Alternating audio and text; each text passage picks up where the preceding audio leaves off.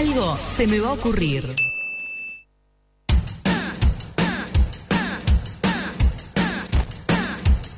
Arrancamos con tremendo entusiasmo y este algo se me va a ocurrir, sí que es Ah. entusiasta. ¿Quiénes son los entusiastas orientales? Nos lo va a contar el director y dramaturgo Luis Puig, que está en contacto con nosotros. ¿Qué tal, Luis? Hola, ¿cómo estás? ¿Todo bien? Federico por aquí. Luis de- debe ser otro. Ay, es tu hermano. Pará, No. ¿y se pronuncia Puig o Puch? Eh, se pronuncia como vos quieras. Ah, sos Mirá, Federico eh, Puig. ¿Sabes lo que pasa? ¿Te confundieron? ¿Sos familiar de Luis? Esto es un momento Mm, montevideano, a ver. No, no. De, de hecho, soy familiar de Enrique Puch, que trabajó muchos años allí. Él es mi padre, trabajó en Universal muchos Ay, años. qué nivel. Pero, ¿Qué pero nivel no, no, no conozco ningún Luis, che. Capaz que Luis me No. conoce a mí, pero yo Te no pusieron, te pusieron Luis porque eh, acá nuestra producción está muy impregnada de política. Y hay un Luis Puch en política, entonces dijo, ah, entonces es el mismo, porque Claro. Montevideo hay poca gente. Pero no somos gente que busca gente, somos algo se me va a ocurrir para hablar de este proyecto que se te Federico. ocurrió en pandemia, Federico Puch. Fede, contanos, ustedes son un montón de actores y actrices Sí. que decidieron empezar un tour. Es como un walking tour. Exactamente. Bueno, en, en primer lugar agradecerles el espacio para poder contarles eh, un poco sobre quiénes somos y qué andamos haciendo. Como bien decís vos, somos eh, un grupo de eh, artistas de las artes escénicas que eh, por distintos motivos nos involucramos en un proyecto que se llamaba La Leyenda en el 2017, un gran musical que se iba a hacer sobre la figura de José Gervasio Artigas, realmente un, un musical enorme que iba a haber en el Prado, eh, donde bueno habían eh, voluptuosidades de todo tipo, color y tamaño. Sin embargo, ese proyecto cayó estrepitosamente por motivos un poco, un poco oscuros, digamos, que preferimos no, no contar y no, no, no dilucidar mucho. Mejor, a veces mejor olvidar. Pero lo cierto es que nosotros quedamos entusiasmados con la figura de José Gervasio Artigas. Eh, realmente nos inspiró en, en muchísimos aspectos, sus ideales, su, su vida, su misteriosa vida, eh, estas contradicciones que tiene el prócer, ¿no? En esto de ser un tipo que tremendamente valiente, tremendamente adelantado para la época y sin embargo eh, termina expatriado, termina ex- autoexiliado, termina bajo pena de muerte aquí en Uruguay. Eh, esta vida que también es un poco misteriosa, ¿no? Es Estas contradicciones que surgen. El antihéroe en algún punto, ¿no? Exacto. Entonces, cómo nosotros, eh, uruguayos, vamos construyendo nuestra identidad bajo este símbolo eh, del que a veces conocemos poco. Conocemos lo que nos cuentan en las escuelas y, y bueno, la, la historia oficial a veces es un poco tramposa. Quedamos entusiasmados con la figura del prócer y entonces eh, empezamos a estudiarlo. Eh, ya llevamos desde 2017 preparando distintas eh, distintas instancias en las cuales nosotros fuimos, eh, ya les digo, estudiando, conociendo, viendo la cara B del asunto y finalmente este año eh, hemos decidido empezar a realizar actividades para, a nosotros nos gusta llamarlo de la, de la siguiente forma, queremos entusiasmar de la misma forma que nosotros hemos sido entusiasmados por el proceso. Oh, pero ustedes también lo, Entonces- lo hacen desde, desde las artes que ustedes ejercen en, en su vida diaria, o sea, como actores, actrices, dramaturgos, directores. eh, no decidieron no decidieron poner una obra de teatro en cartel, sino que están haciendo esto en la calle, recorriendo. Exactamente, exactamente. Nosotros eh, dijimos lo que te decía, bueno, eh, vamos a hacer actividades donde podemos entusiasmar de la misma forma que nosotros hemos eh, sido entusiasmados, perdón, la mañana. O sea que este Y- ideario artiguista que tanto los ha entusiasmado, ustedes lo ponen en el marco de un walking tour. Exacto, entonces una de estas actividades, la primera eh, que estamos realizando es un free walking tour, que capaz que la gen- alguna gente conoce, alguna gente no. Los free walking tours son esta modalidad de, de tour caminado, como se hace de repente en muchas ciudades de Europa y tal. Eh, en lo cual no hay un precio, por eso se llama free walking.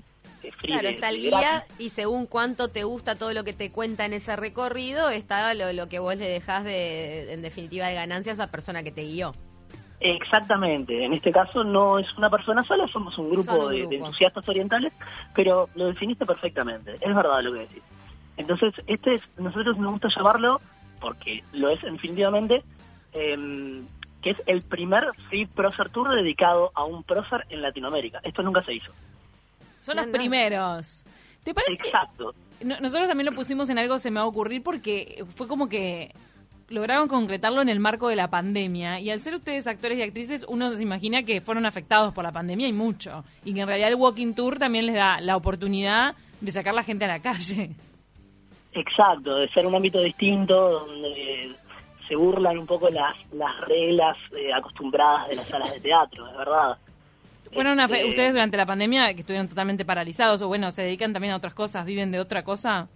Eh, Este grupo en particular tiene gente que se dedica solo al teatro y gente que se dedica a otras cuestiones. Por ejemplo, eh, Victoria Vera, que es una de las integrantes, es abogada. Yo, Ah. además de, de dramaturgo y director, soy psicólogo también. Pero bueno, por ejemplo... Vamos a nombrar el equipo, mira, Sebastián Calderón, Vanessa Canepa, Diego De Vicenzi, que ibas a decir que, que hace algo aparte, ¿no?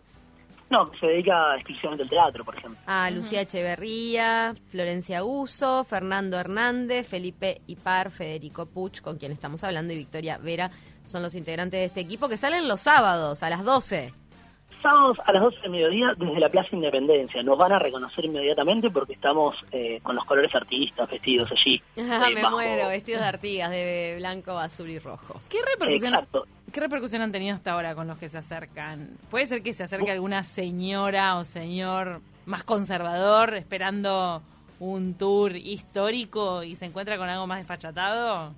Bueno, mira, en, en primer lugar, creo que, que, mm, la respuesta ha sido sumamente positiva. Eh, la gente eh, nos ha sorprendido a nosotros mismos. eh, la, cantidad de repercusión positiva de gente. eh, me encanta que digas esto, de la señora que se acerca o el señor un poco más conservador. La verdad es que el, el teatro tiene este problema a veces, creo, que es que la gente de teatro va a ver obras de teatro y así, el público es bastante prosumidor. Es decir, que es dentro del ámbito que ya que mismo lo realiza.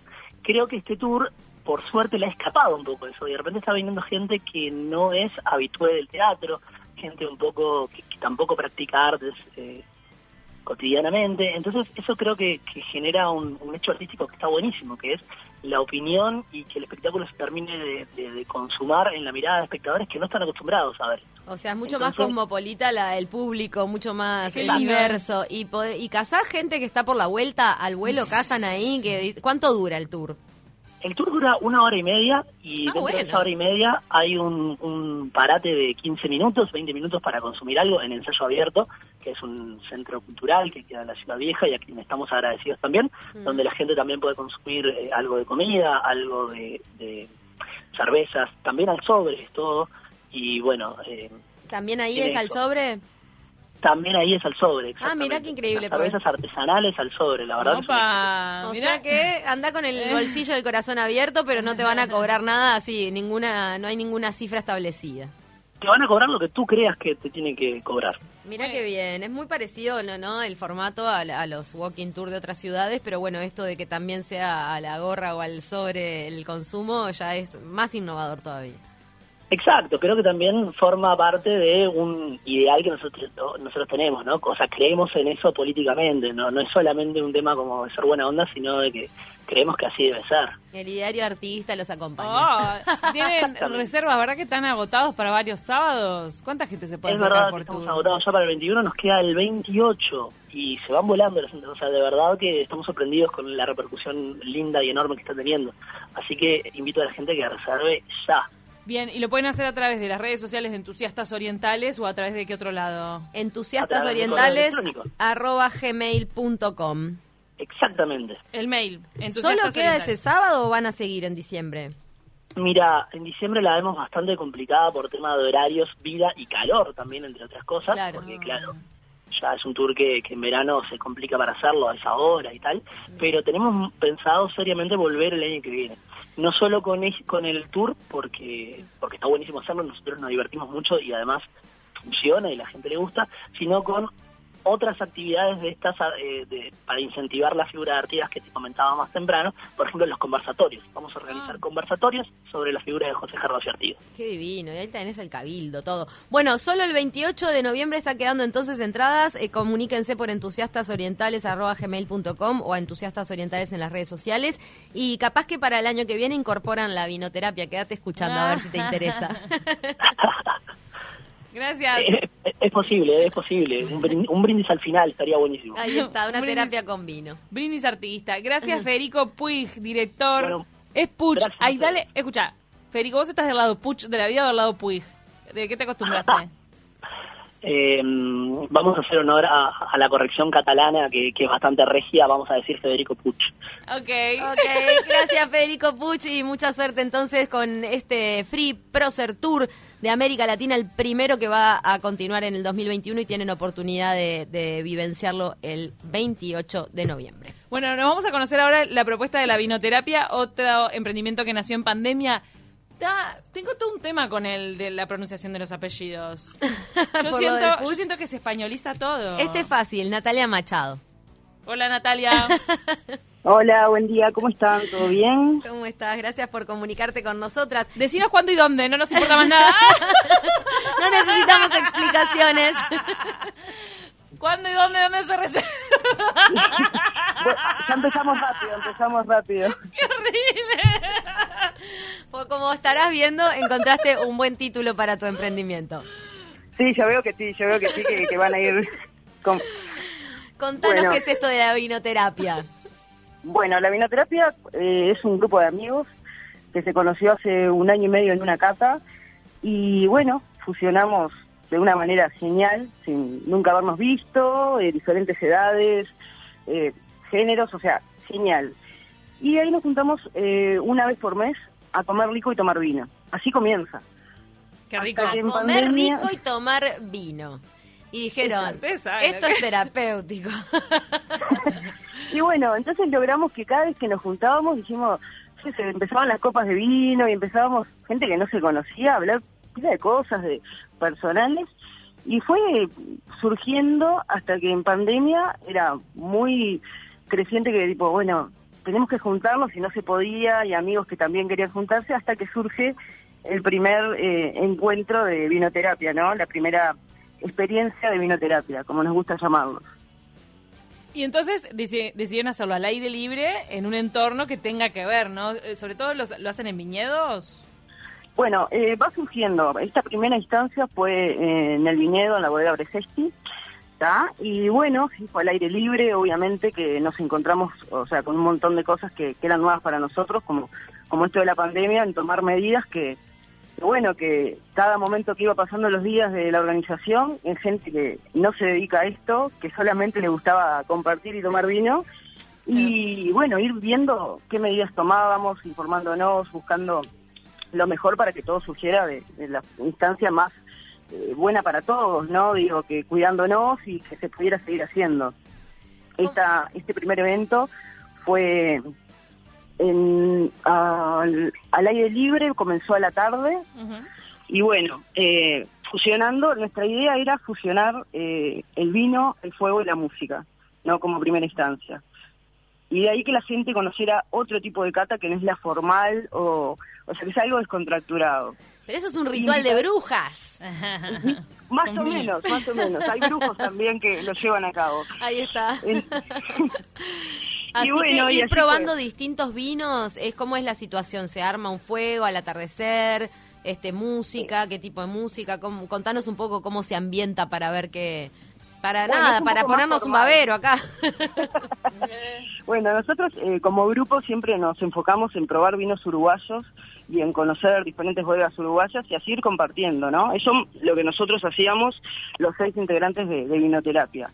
Cuando hicimos esta primera, este primer evento, en realidad nuestra primera experiencia, fue más formal, o sea, empezamos a, a ver que necesitábamos pila de cosas para llevar a cabo, donde lo que nosotros teníamos en la cabeza se lograra de la mejor forma, ¿no?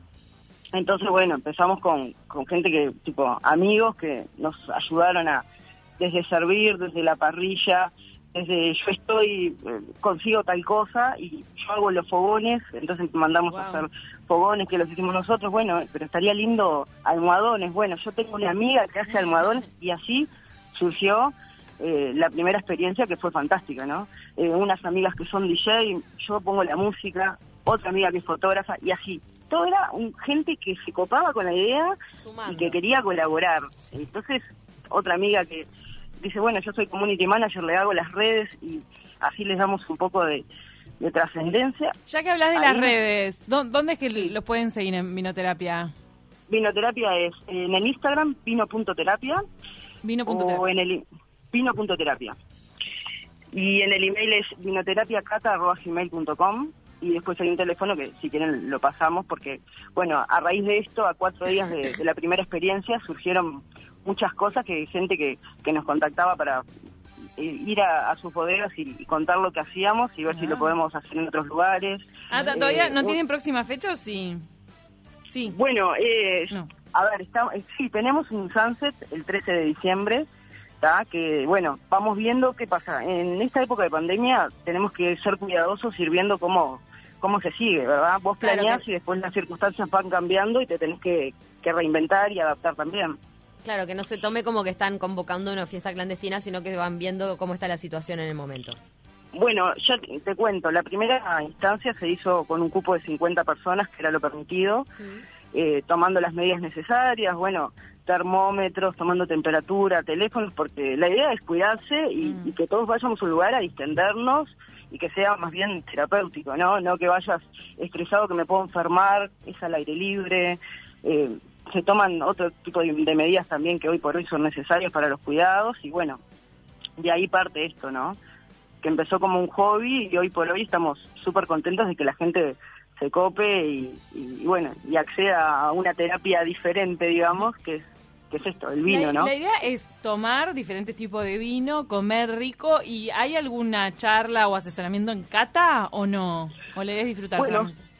No, no, la idea es que eh, cada, cada instancia es pensada con los vinos que se presentan. Por ejemplo, te cuento en el que vamos a hacer ahora, que es eh, un Sunset, que son vinos de verano. Entonces hacemos un lanzamiento de vinos de verano al atardecer y bueno, tratamos de, que cada eh, persona que va probando y se va acercando a la barra de vinos se le va contando qué está tomando, eh, si le gusta, o sea, qué definición tiene. Se hizo un recorrido en el evento anterior en, en la bodega, contando la historia de la bodega, de los vinos que se iban a degustar. Es, o sea, una cata pero descontracturada. ¿Entendés? Decir, eh, sacando lo que es la formalidad de las catas que conocemos todos o de lo tradicional. O sea, no O sea, tenés que que sea- ser un conocedor de vino, de esos que decís, ah, no, No. no, podés eh, mandarte nomás así con la ignorancia absoluta para empezar a experimentar y aprender. Exacto, porque eh, la idea es que lleves que te gusta el vino y que digas, bueno, pero ¿por qué tomo vino? O hay gente que te dice, no, a mí el vino blanco no me gusta, pero sí el tanat. Y en ese momento vos empezás a, a probar y el ambiente te lleva a otras cosas y también eh, a- te despierta eso de, de aprender, ¿no? Es lo que queremos, no tenés por qué, lo que decías vos recién, tipo, ser un conocedor o tener que ir acompañado. Esto es eh, algo que sea muy descontracturado, que vos vayas solo y que digas, bueno, mira, en un living conocí eh, al aire libre con gente que estaba en la misma, que quería conversar, que, o sea, llevar a eso, ¿no? Que sea más eh, abierto que, que, que las catas tradicionales que todos conocemos. Buenísimo, entonces para todos seguirlos en Instagram vino.terapia, ahí se enteran, el próximo es un atardecer, un sunset, el 13 de diciembre, hay que ver cómo sigue y bueno, pueden reservar su lugar. Fuego, Exacto. música y vino uruguayo para los que quieran. Muchísimas gracias, Natalia, por este contacto. Bueno, bueno, gracias a ustedes por el espacio. Te mandamos un beso grande. Que pase muy bien. Chao, chao. Nos vamos a ir corriendo al flash informativo. Nos vamos a ir escuchando Jerusalema, que es esta canción sudafricana. Leí un artículo que escribió, escribió Ferreira, me parece, para la revista Galería. Es una canción en Zulu, Opa. que la hizo un DJ sudafricano y se volvió mega hit en África. Y ahora estamos eh, haciendo una campaña para que sea la canción del verano acá y que no venga ningún brasilero con canción rara de Euchipego. Euchipego, J Ay, Bal- Seuchipegu. o J Balvin, amigo de, de Leo Termin. Tampoco. Claro, que dejen de robarle al continente africano. Acá tenemos en Zulu verdadero.